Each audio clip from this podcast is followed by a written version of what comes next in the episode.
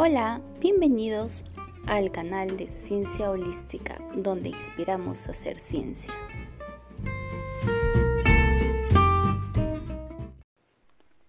En esta oportunidad vamos a hablar sobre las presentaciones de alto impacto visual y vamos a dar algunos tips básicos. El primero es busca inspiración. Ahora nos preguntamos, ¿pero dónde buscamos inspiración? Entonces, para esto nos preguntamos dos preguntas claves. La primera es, ¿cuál es nuestro estilo? Que es la primera pregunta que tenemos que hacernos a nosotros mismos. Si nuestro estilo lleva más un estilo minimalista, quiere decir donde no le llenamos de muchas cosas ni muchas imágenes a una diapositiva, por ejemplo, o es un diseño más sofisticado, más preparado, más bien elaborado, o queremos apenas eh, transmitir un mensaje directo y para ello tenemos un estilo directo también.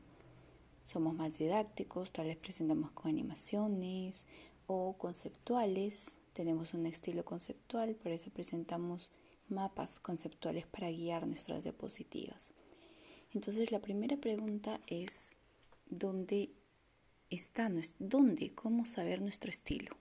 Entonces para esto nosotros tenemos que autoconocernos y saber cuál es ese estilo que nos caracteriza, ¿no? Claro que esto es una construcción a lo largo de nuestra vida, principalmente universitaria. La otra pregunta importante es cuáles y dónde están nuestras fuentes de, de inspiración. A veces decimos que no estamos inspirados o que estamos medio desmotivados. Entonces es necesario e importante conocer dónde buscar nuestra propia fuente de inspiración. Podemos buscar tal vez leyendo un libro, aquel libro favorito que siempre eh, está ahí para nosotros, para recordarnos alguna cosa tal vez. O tal vez escuchando una música puede ser suficiente para buscar inspiración. Muchos artistas se inspiran justamente escuchando música o hacen eh, sus pinturas o hacen arte escuchando música. La música de hecho es la única fuente, eh, la fuente de inspiración más poderosa que activa sensaciones en nuestro cerebro. Entonces, escuchar una música favorita una y otra vez y no cansarnos, eso es buscar inspiración o eso es saber dónde buscar nuestra inspiración. La otra fuente puede ser, no sé, algunos artículos interesantes que nos den otra perspectiva, eh, algunas historias. Y en estas historias quiero mencionar a Nature Cares, que es un, es un canal de divulgación de los científicos del mundo. ¿Qué es lo que ellos están hablando? Pero no desde una perspectiva científica de las cosas, sino más como contando sus historias, contando los cotidianos de los científicos, ¿no? Entonces Nature, que es una revista muy famosísima que publica eh, revistas o artículos científicos, eh, creó esta columna justamente para unir o intentar unir la ciencia con el arte, porque escribir es un arte. Y escribir artículos científicos obviamente también es un arte porque precisa de inspiración, precisa de conocimiento previo, no solo es aquel conocimiento técnico. Entonces, eh, esto es muy importante porque Nature Care intentó y exitosamente juntar estas dos áreas, ¿no? que es la ciencia y el arte. Entonces, si ustedes pueden ver el perfil de esta página, van a encontrar bastantes tips, inclusive que muchos investigadores a nivel mundial dan a sus lectores. ¿no? Entonces, buscar nuestra fuente de inspiración es muy importante porque al momento de crear diapositivas necesitamos de paciencia para crearlas bien. Es muy importante, uno, conocer el tema de lo que se va a hablar. Entonces, el proceso de creación de estos temas o de estas diapositivas, de cómo traducir el tema que quiero transmitir en imágenes, por ejemplo, es un arte y solo se, se puede hacer cuando estamos inspirados. Por eso lleva tiempo hacer las diapositivas. Entonces, dedícate tiempo a ti mismo, haz algo que te apasione, tómate una semana sabática, si es posible, claro, en medio de estos tiempos difíciles. Haz algo que realmente te motive y te mueva, ¿no? Eso es muy importante para no apagar la llama de la investigación. Y el otro mensaje es busca inspiración y descubre tu arte y plásmalo. Si te gusta pintar, si te gusta escribir, por ejemplo, poesía, o si tienes un cuaderno artístico, esto ayuda bastante a vaciar las ideas que uno tiene, ¿no? Algunos son más gráficos, más visuales que otros, entonces dibujan en sus cuadernos artísticos o, hacen garabatos también. Eso ayuda bastante a canalizar este arte y ayudarnos a inspirar para crear cosas. El otro tip es conoce otros conceptos, es decir, es importante mantenernos actualizados y más quienes llevamos una vida académica, ¿no? que a veces es cansada. Pero por ello tenemos que inspirarnos constantemente y buscar otros conceptos para adecuarlos a nuestra vida cotidiana y a nuestra vida profesional también. Uno de ellos, que es un concepto bastante bonito, eh, son los storytelling, que son los cuentos, ¿no? Cómo contar una historia. Entonces, para, para hacer un storytelling, necesitamos estar siempre actualizados de temas diversos, temas de la actualidad. Esta es una herramienta realmente que se usa bastante en el marketing digital de contenido y obviamente lo usan los periodistas, ¿no? los comunicadores. Sin embargo, podemos apropiarnos de este concepto eh, que no es nuevo, pero es un concepto bastante didáctico que nos puede ayudar en el proceso creativo de, al momento de hacer nuestras diapositivas. Entonces descubrir nuevas tendencias, nuevas herramientas. Cada vez el mundo virtual aumenta y aparecen más aplicativos, aparecen más plataformas que nos ayudan a crear, ¿no? a canalizar ese proceso creativo como lo vimos anteriormente. Existen muchas plataformas como Praise, por ejemplo, que es una de las más poderosas.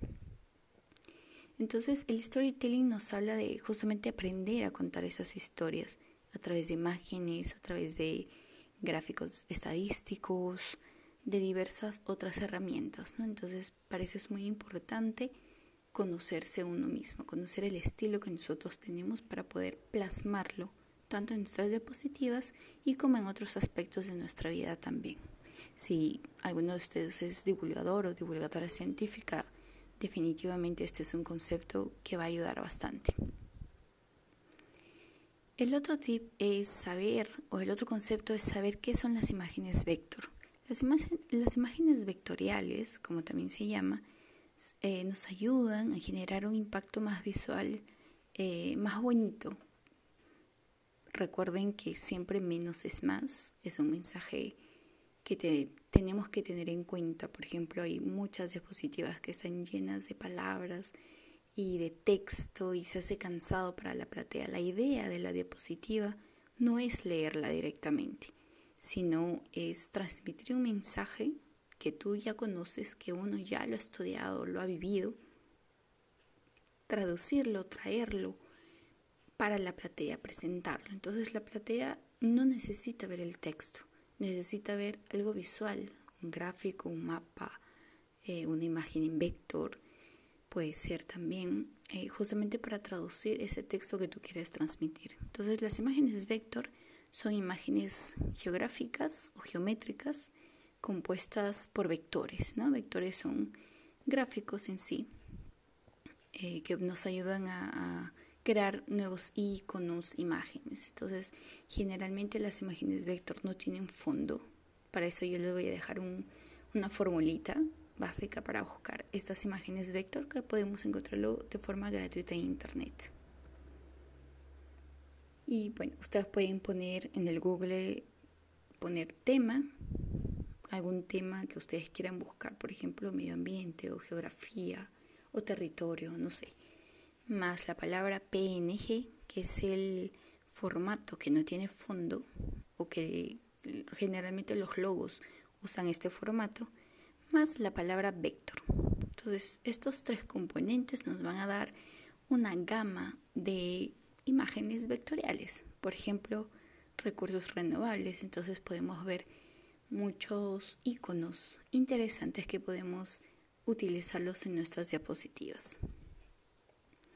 El otro término son las imágenes wallpaper o las imágenes de pared, de fondo de pared, del escritorio, por ejemplo, en nuestras computadoras. Esto también es un concepto que nos ayuda a generar impacto visual en nuestras diapositivas, por ejemplo, tener en cuenta que esa clásica frase que una imagen vale más que mil palabras, definitivamente es una imagen que se debe usar para todos los aspectos de nuestra vida. Por ejemplo, si les gusta la fotografía, si ustedes buscan inspiración en la fotografía, obviamente una imagen vale más que mil palabras. Entonces existen estas imágenes wallpaper que son de forma gratuita también en el internet, pueden encontrar muchísimas. Eh, o pueden usar también fotografías propias, ¿no? Existen de diversos temas pueden intentar buscar en internet que van a depararse con varias sorpresas que pueden usar en sus diapositivas. Otro punto importante en las diapositivas es la organización. La organización, bueno, es siempre mejor cuando todo está sistematizado, cuando todo está organizado. Esto nos va a ayudar mucho en el proceso de creación de nuestras diapositivas. Entonces, por ejemplo, tener carpetas definidas si yo quiero crear diapositivas sobre energías renovables, tengo que tener mi carpetita con mis fotos. Pueden ser fotografías personales, pueden ser wallpapers y pueden ser estas imágenes vector, ¿no? Para que no esté todo desorganizado eh, en una página apenas, en una carpeta. Entonces la organización es muy importante en el proceso creativo de nuestras diapositivas. Y otro punto importante es la estructura, estructurar eh, cómo que va a ir nuestra presentación, la portada, qué fotos van a ir, cuál es la foto que va a comunicar o que va a generar mayor impacto para introducir al tema, para introducir de forma fotográfica, visual, nuestro tema a nuestra platea. ¿no? Por ejemplo, si estamos hablando de cambio climático, podemos mostrar la clásica imagen de la Tierra partida en dos con la temperatura normal y la temperatura eh, que sube, ¿no? Entonces puede ser un ejemplo. O podemos mostrar apenas una foto que genere impacto, ¿no? Texto, tenemos que pensar en qué texto va a ir, cuál es la extensión del texto, el tipo de letra, el logo, que todo esté armoniosamente ordenado.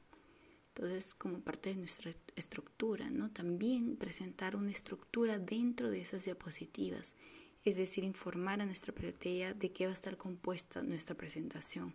Va a tener una introducción, va a tener resultados, va a tener recomendaciones, algún reporte, informar al inicio de la presentación. Y bueno, el desarrollo de la imagen y el impacto final que queremos generar. Puede ser también con una foto. A mí me gusta trabajar bastante con fotografías. O puede ser un mensaje, una frase de alguien famoso o una frase propia también que queramos comunicar al final de todas nuestras diapositivas. El otro tip y muy importante también, aunque muchos no lo crean, es la confianza. Con confianza me refiero a una vez que nosotros conozcamos nuestro propio estilo de presentación, por ejemplo, de modo artístico, eh, tenemos que entender que las diapositivas son apenas una herramienta que nos va a ayudar a comunicar todo eso que queremos hablar, ¿no? que queremos divulgar.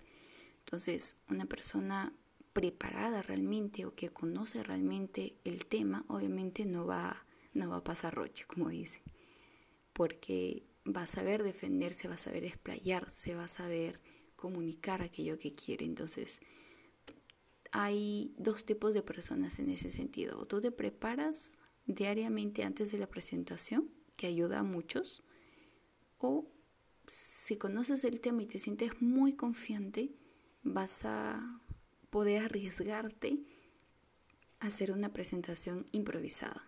Improvisada me refiero a que no es en sí improvisada, sino que tú has preparado las diapositivas, por ejemplo, sabes la estructura, sabes qué es lo que vas a comunicar en qué momento cierto. Entonces tú ya conoces las diapositivas, por lo tanto no vas a tener que prepararte o recordar frases extensas de lo que vas a comunicar y apenas vas a poner, por ejemplo, una fotografía y tú vas a explayarte aquello que quieres comunicar. A, esto me refiero con, eh, con improvisar. Entonces, si conoces el tema, obviamente estarás seguro en improvisar, ¿no? Esto es un tema de confianza. Para esto es muy recomendable, no sé, practicar en casa, delante del espejo. Eso ayuda mucho a generar más confianza.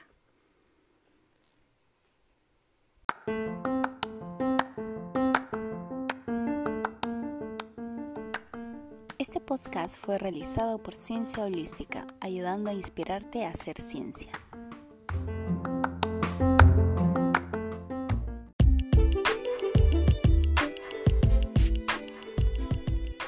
¿Alguna vez te sentiste bloqueado y las ideas no surgían? Pues bien, en este episodio vamos a hablar un poquito de cómo y dónde buscar inspiración.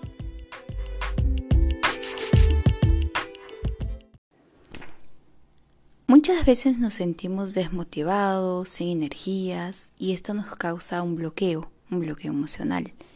Esto nos afecta a gran parte de nuestra vida cotidiana, más aún en tiempos difíciles. Pero para escribir tenemos que canalizar esa desmotivación, ese desbloqueo. Tenemos que desbloquearnos para poder inspirarnos y escribir un buen artículo, una buena tesis o hasta un texto que no tiene que ver con, corte, con un corte académico. El simple hecho de escribir es un arte y necesita inspiración. Pero ¿dónde buscar esa inspiración? Puede ser en una, en una música que te guste, escuchando tu cantante favorito, tu música favorita, aquella música que te reactive, que te llene de energía o que te motive te inspire. Puede ser refugiándonos en nuestro libro favorito, no necesariamente académico, puede ser nuestro autor favorito, nuestra autora favorita, refugiándonos en sus palabras que nos inspiren, puede ser también en artículos, si nos gusta bastante la vida académica, refugiarnos en algún académico que nos inspire, que sea nuestro mentor o que haya sido nuestro mentor tal vez. El simple hecho de jugar tal vez con tu familia, hermanos, hermanas, un juego de misa, cartas, monopolio, esos juegos típicos de casa que antes se jugaba más. Eh, eso también puede inspirar porque ayuda a relajar nuestra parte del cerebro, ¿no? aquella parte que no es la parte académica. Entonces, buscar y refugiarnos en estas diversas artes es muy importante para el proceso de creación de ciencia o de inspiración. La ciencia necesita de mucha dedicación, de mucho trabajo y de mucha inspiración sobre todo. Por ejemplo, yo me refugio bastante en escribir, en escribir poesía o algunos artículos. Uso bastante algunas herramientas algunas aplicaciones que me ayudan a canalizar este proceso, ¿no? Por ejemplo, el Yodepack, si alguno de ustedes lo ha escuchado, es una aplicación que te ayuda a escribir de manera rápida, no necesita, no necesita guardarse, ni tampoco pierdes el texto si se sale de la aplicación. Entonces es muy práctico para mí, porque cada vez que surge una idea o cada vez que acontece algo, voy directamente como un diario electrónico y empiezo a escribir, escribir, escribir. Y eso me ayuda a liberarme y me ayuda a inspirarme también porque después ves que has escrito un montón de ideas. Entonces eso te inspira y te reinspira para reinventar. De nuevo, para reinventarnos. Puede ser con el diseño gráfico también. Muchos nos gusta estar dibujando alguna cosa, creando un diseño. Podemos tener un cuaderno artístico para canalizar todos esos gráficos, ideas. Estos son eh, canales justamente que nos ayudan a ese proceso de desbloqueo, ¿no? Cada uno tiene que descubrir su estilo. Nada más estoy dando algunos tips generales con los que uno puede inspirarse o donde buscar inspiración. La fotografía, por ejemplo, es un arma muy potente para inspirarnos, ¿no? La fotografía inspira en cualquiera de las formas, porque una imagen vale más que mil palabras. Entonces, la fotografía es el arte más subliminal que existe para inspirarnos, lo digo personalmente.